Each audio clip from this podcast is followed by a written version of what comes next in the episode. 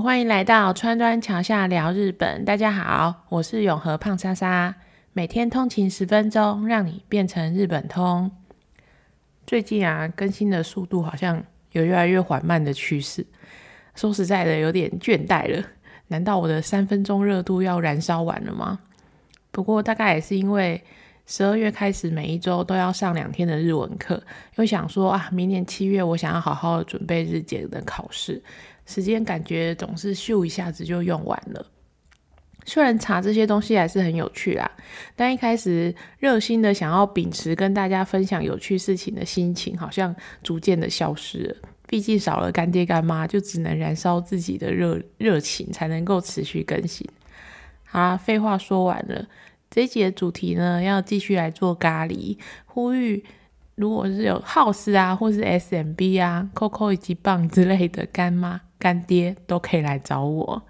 那咖喱呀，大概是我从年轻的时候就异常喜欢的食物之一。就是高中的时候，我去吃过我们家那边有一家台式的咖喱烩饭，然后吃了之后就觉得哦，好喜欢那个味道，之后就会常变成那一家的老客户。后来又接触到有一家偏日式的咖喱。叫咖喱试点，然后就才因为这样子，就整个掉入了重度咖喱的世界。讲到日本的咖喱，其实也跟所谓的文明开化有关系。但其实咖喱环游世界，环游了一大圈才来到日本。因为大家想想，如果你想说咖喱的话，大家公认的起源呐，应该是来自印度吧。可是，其实，在印度的咖喱并不叫做咖喱，叫做玛莎拉。玛莎拉其实就是泛指各种混合的香料。然后，因为玛莎拉呢，就是混的东西，混的香料嘛，每一个家庭都有他自己的独门的配方。然后，我就会觉得印度菜真的是各种把香料入菜的佼佼者。每次去印度餐厅吃的时候，都觉得哇，他们香料真的很会用。那大家可以想，在殖民的背景下，英国的海军的船员他因为想要吃炖菜，可是，在船上啊，牛奶又并没办法久放，所以他就想到了他们的殖民地印度常用的这种玛莎拉的这种综合香料来煮那些炖炖煮那些肉，然后就有英国商人脑筋动得很快，他就把那个玛莎拉商品化，还给他取了一个新的名字，叫做 curry powder，也就是咖喱粉。接着呢，在英国就开始流行了起来咖喱的。这个食物这样子，因为你想想看，只要有菜有肉有咖喱粉，我就可以快速弄出一道菜，多么方便啊！然后咖喱呢，又随着英国船员传到了世界各地，所以对日本人来说啊，咖喱一开始是跟英国这个西方强国连接在一起的食物，所以当然也就会被当成文明开化的一个象征之一，就是一种西洋料理。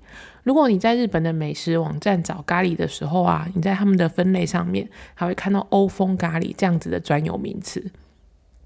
那咖喱是怎么流传到日本的？除了有海军、英国海军跟英国商人的拉台以外，还值得一提的呢，就是北海道，我觉得也是功不可没。大家现在想到咖喱的话，会里面一定会出现的配料是什么？有一定会有马铃薯、红萝卜跟洋葱，对不对？这个咖喱三神器。其实都是在北海道开拓的过程当中，由天皇的打工仔、日本的札幌农学校，也就是现在的北海道大学的第一任的副校长，是从美国来的克拉克博士所大力推广的蔬菜种类。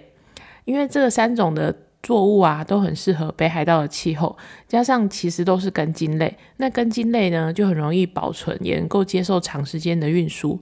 那北海道作为日本的最大的粮仓，它就可以种一大堆，然后把它输回去本岛，给大家当那个食物吃嘛。但是一开始的时候，大家其实对于这种食材都很陌生，因为毕竟原本在日本本土并没有种出这么多种，那并没有在种这一种的作物。那因为很陌生，你就不知道去怎么料理。那不知道怎么料理，大家就不会想要买来，他他就没有市场，对不对？这时候呢，克拉克博士他又出奇招，他就说没关系，我把咖喱粉加马铃薯加红萝卜加洋葱，然后淋在日本人最爱吃的白饭上面。当然，这不就是咖喱饭吗？所以就这样子，咖喱变成了咖喱饭之后呢，就逐渐虏获了日本人的心。可是故事还没有结束啊。因为咖喱呢，之所以可以变成日本的国民美食，甚至以日式咖喱的名声向外推广到其他很多东亚的国家，像台湾就很多日式咖喱的店嘛。这这件事情呢，还差了最后一里路，就是咖喱块。咖喱块哈，讲到刚刚讲了这么多啊，就是咖喱在地球上旅行的轨迹。那大家有没有仔细想过，你听你吃到的日式咖喱跟印度咖喱，除了香气不同之外，你还能说出什么样的差别呢？我想有一种明显的差别，就是日式咖喱使用了一种叫做 Lux 的技法。这个 R O U X 呢，它的意思呢，其实简单来说就是西洋料理里面常见的一种手法。它它就是让那个汤汁会有种勾芡的浓郁感。所以你想想看，你吃的日式咖喱是不是都有点稠稠的？然后呢，它这个 Lux 的做法呢，就是你要把等量的面粉跟奶油先炒过，然后再加入牛奶来煮沸。原本的面糊面粉就会糊化，然后变成很稠的汤汁。据说这个是十七世纪开始在法国就有的一种料理的手法。那这样子的手法呢，就是就是也是传播出去嘛，然后传到了海上。因为海军呢，就是一次都要做好几百人份的咖喱，所以他们就想到说要用这样子 r o s 的手法，就是要一次大量的先把洋葱跟姜啊，还有蒜啊、咖喱粉、奶油或者是还有面粉这些东西全部都先炒好。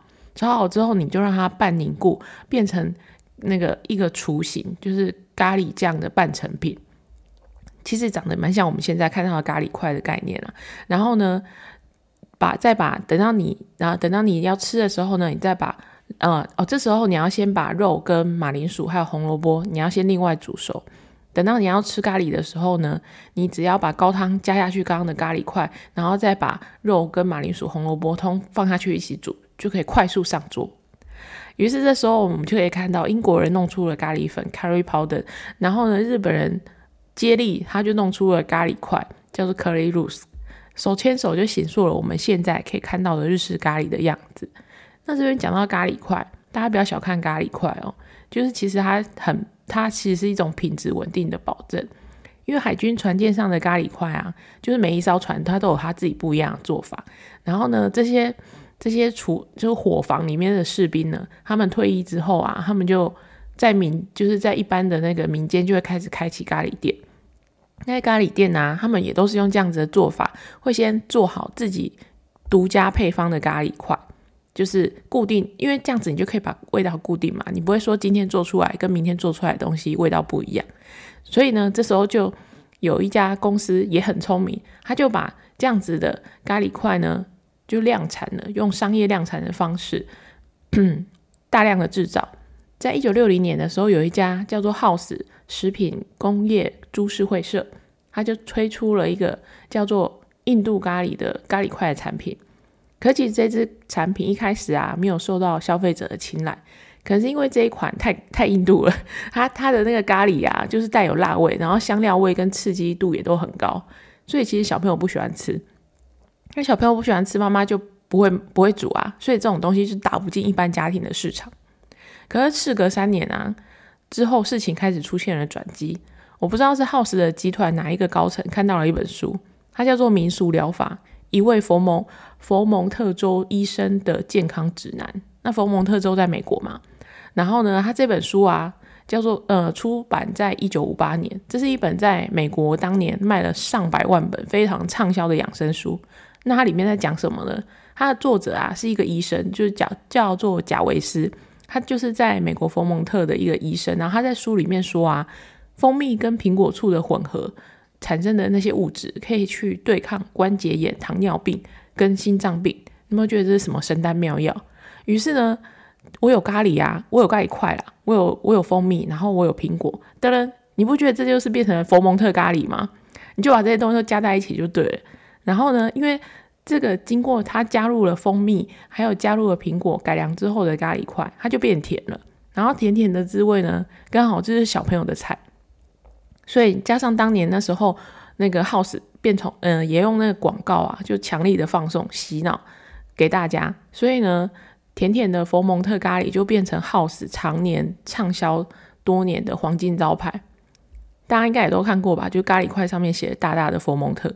然后 Seven 的那个便当里面也是写佛蒙特咖喱，可是你觉得佛蒙特会有咖喱吗？佛蒙特应该是会有咖喱的吧，对吧？其实这是一个歪打正着的行销故事，殊不知人家佛蒙特才没有自己什么咖喱呢。如今啊，随着 House 的咖喱块的商业化跟量产啊，站稳了市售咖喱块的销售量第一名的宝座很多年。那也让很多人台湾人对咖喱的味道的那个第一个想象或第一个接触，都是来自 House。虽然可能对印度人来说，这可能会觉得是什么邪门歪道吧。那大家可以发现，这一连串故事讲下来啊，日式咖喱的历史其实真的也不是很长远。可在今天啊，却好像变成了日本的代表美食之一。大家如果去日本的话，就会看到满街的 Coco 以及邦雅吧。其实，在台湾也蛮多间的啦，没错，因为 Coco 以及邦雅呢，就是目前全世界咖喱连锁店店数最多的咖喱店。当然，他在日本的市占率就是第一啊，光他在日本就有一千三百多间分店。有趣的是啊，这间咖喱店其实从一九七四年才开始从名古屋开始发迹。那他一开始在卖的时候啊，其实他就是用 House 的咖喱块，加上他自己有混一些香料啦，所以他跟 House 的关系也很密切。到现在啊，House 他自己也入股了很大的比例在 Coco 以及邦雅。不过 Coco 已经帮雅呢，在台湾已经这么多间了，我想应该不会有人特地去日本旅行的时候还要跑去吃吧。虽然我是不知道两边吃起来味道有什么有没有什么差别啦，但今天我想跟大家来介绍咖喱连锁店界市占率第二名的 GoGo 咖喱。大家会不会觉得这两间，一间叫 Coco，一间叫 GoGo，名字有点像？然后呢，这间 GoGo 咖喱呢是主打金泽咖喱的咖喱店。大家会不会好奇什么叫做所谓的金泽咖喱？那其实因为咖喱啊，在日本各地就会不断延伸出各种有特色的咖喱，在地的咖喱。所以呢，在石川县金泽这个地方的咖喱有几个特色。第一个特色呢，就是它颜色很深，它会深到接近黑色，而且他们都会用铁盘子装，看起来有点像军中的感觉。上面还会放了那个淋了酱汁的炸猪排，跟一大坨的高丽菜丝，整体的口味吃起来就是偏咸，也适合很适合那个重口味的朋友们。这样子咖喱形成了金泽的地方特色，然后就发展成咖喱连锁店。一样的那个，其实这家 Coco 呃 GoGo 咖喱呢，二零零四年才在新宿开了第一家分店，那目前的分店数七十八间，跟 Coco。的店数一千多间，相差有点巨大，对不对？你就知道日本咖喱界长期都被 House 跟 Coco 这两大邪恶的势力给垄断了。好，那这间 GoGo 咖喱还有一个有趣的地方，它的名字叫 GoGo 嘛？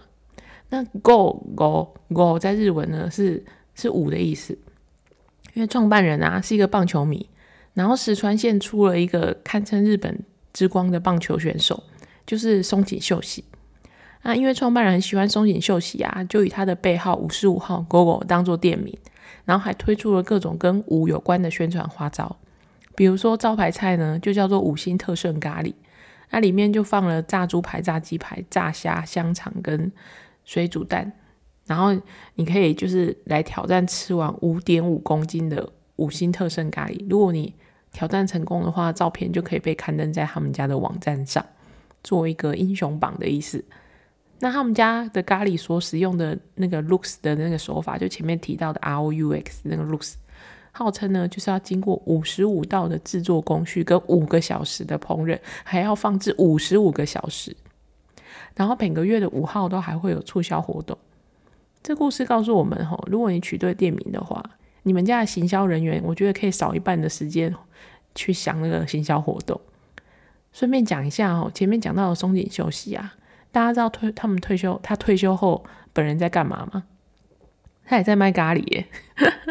因为据说据说啦，松井妈妈呢有一个独门的煮咖喱的方法，跟一般的咖喱不一样，她就是用蒜头哦当做咖喱的基本的味道，然后用蒜头加上大量的洋葱去炒一炒之后，把两个味道结合在一起，然后再加上大块的牛肉跟中辣的调味。你到现在还可以在日本的亚马逊上面找到松井家秘传哦咖喱的咖喱调理包，很妙吧？那讲到日本的咖喱调理包啊，真的是花招百出。就像前面讲的，就是松井秀喜，然后还有反正很多家店他们都会出他们自己的调理包啦。然后大家如果去日本逛超市的话，你就也可以看到一整排的咖喱调理包，几乎。各家或者是名店，他们都会出自己的咖喱调理包，作为一个固定的常态商品。毕竟可以多多赚一点钱嘛。那上一集讲过舞蹈轩，他们也有自己出他们自己的调理包。然后你甚至还有那种路边的自动贩卖机啊，他们不是很热爱什么东西都要用自动贩卖机卖嘛？他们也有那种专门卖咖喱的咖喱调理包的自动贩卖机。